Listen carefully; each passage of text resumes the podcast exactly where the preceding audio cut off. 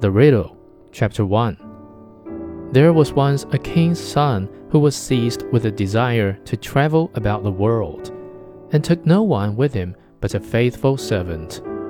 One day he came to a great forest, and when darkness overtook him, he could find no shelter, and knew not where to pass the night.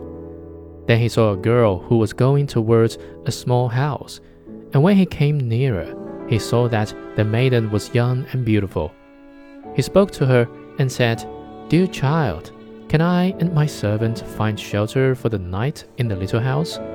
Oh, yes, said the girl in a sad voice.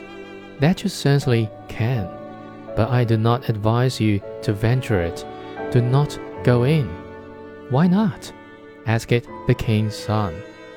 The maiden sighed and said, my stepmother practices wicked arts. She is ill disposed towards strangers. Then he saw very well that he had come to the house of a witch.